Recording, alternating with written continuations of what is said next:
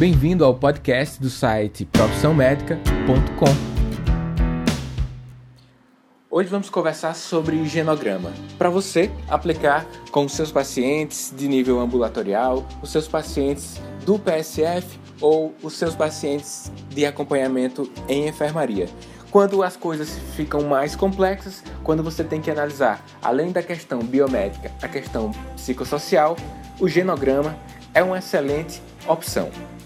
Meu nome é Daniel Coriolano, fica comigo que o Medcast está começando agora.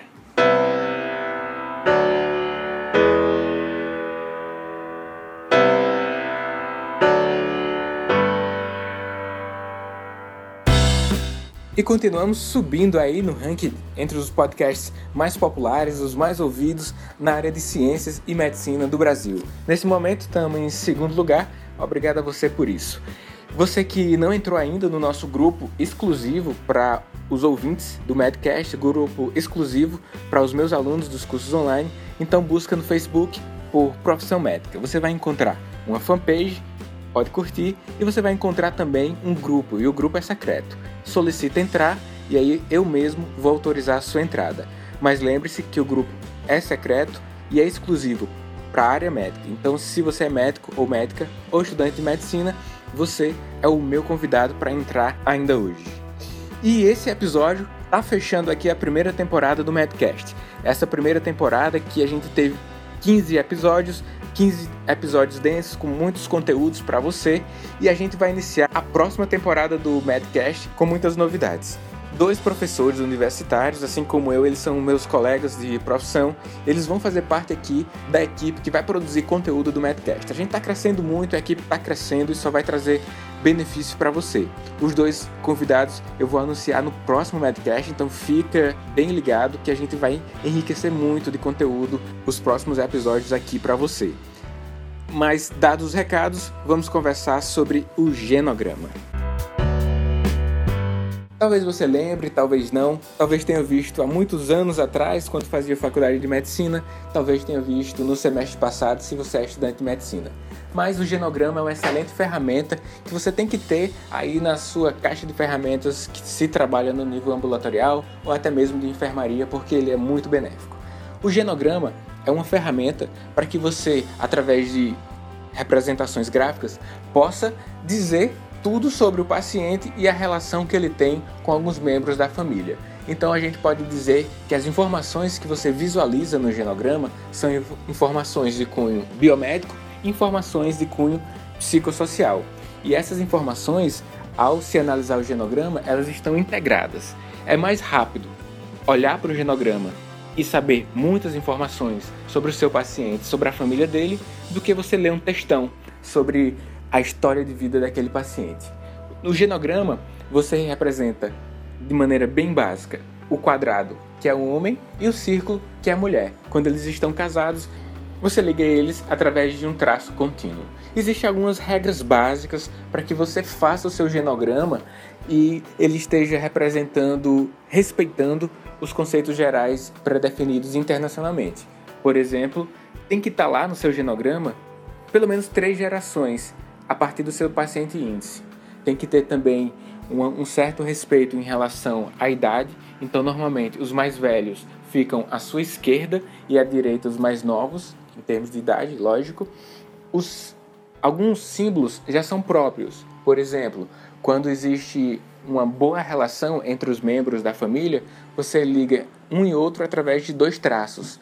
Quando existe alguma morte naquele genograma, naquela família, você coloca um X dentro do círculo. É interessante também que você coloque a idade dos membros dentro do círculo ou logo ao lado, mas também que possa representar algumas doenças prevalentes ali. Por quê? Porque você pode estar tá, elaborar, você pode elaborar o genograma com o objetivo de identificar se o câncer de mama, por exemplo, está sendo constante ali nas gerações. Mas você pode analisar também se a DM2, diabetes mellitus tipo 2, está sendo constante. Então você colocando do lado ali qual a doença que o paciente tem vai ajudar nessa representação, vai somar informações.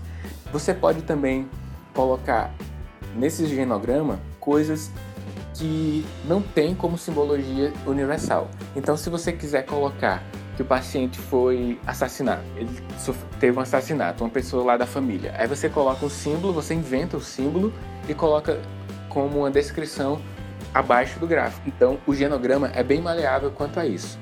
Você pode criar os seus, os seus próprios símbolos. Você tem que ter pelo menos três grandes informações que são, consequentemente, a interpretação que o leitor vai ter sobre o seu gráfico.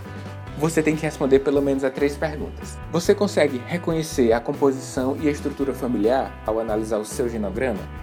Se sim, então seu genograma está com uma boa qualidade.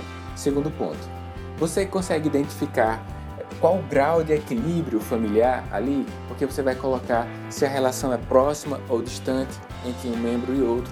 Você vai colocar se tem conflito através de um, de um traço, de um traço é, subindo e descendo, tracejado. Você pode colocar também relações de separação entre pessoas ali daquele genograma. Então isso vai dizer para você qual o grau de equilíbrio familiar. E também você pode identificar através do genograma qual é a etapa do ciclo familiar que se encontra ali. Se os filhos já saíram de casa, se os filhos ainda moram dentro de casa, porque uma representação para que alguns membros do seu genograma é que você pode circular os membros que moram em um mesmo domicílio. Mais uma representação aí que você está sabendo. Você pode analisar também qual tipo de família que você representou através do seu genograma.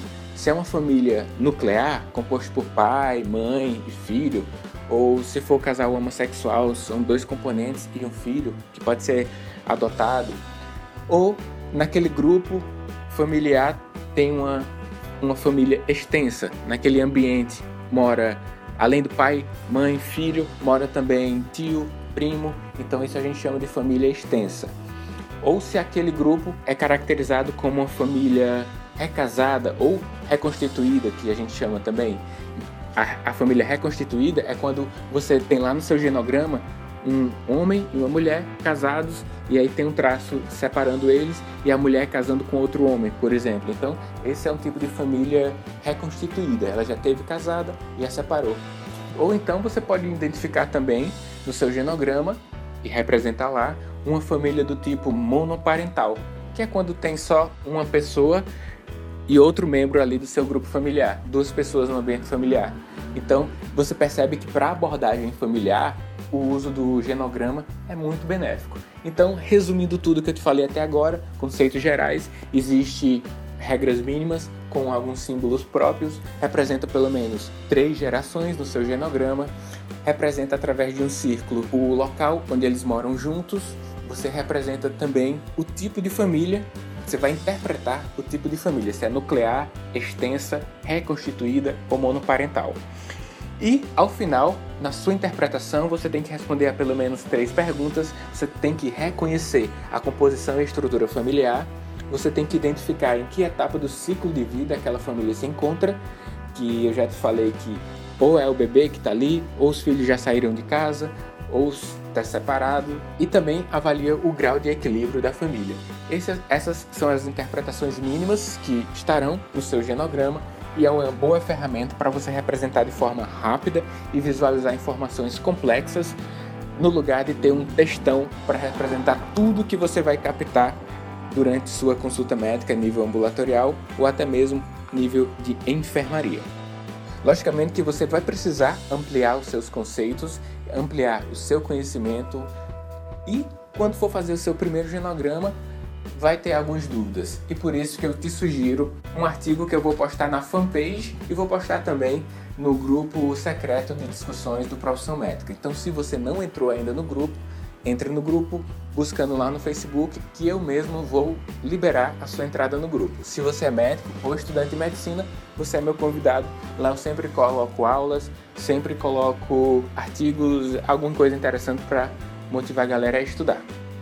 Lembre que nos esse episódio é o que está finalizando a primeira temporada do Madcast. Nessa primeira temporada, com 15 episódios de conteúdos, nós ficamos em segundo lugar do Brasil, fechando essa temporada em segundo lugar do Brasil no ranking de podcasts em ciências e medicina. A gente quer sempre crescer, sempre vai precisar da sua ajuda na divulgação desse Madcast, na sua turma, então faz isso, pega o link, divulga na sua turma E a partir dos próximos episódios nós teremos mais dois convidados, dois amigos meus, dois médicos, também eles são professores universitários e eu tenho certeza que você vai gostar muito desses meus convidados. A gente vai trazer muita informação bacana para você que acompanha o Medcast. Estou muito animado com isso, eles também estão muito animados em participar do Medcast e você se prepare que vem muito conteúdo por aí. E até a próxima temporada do Medcast.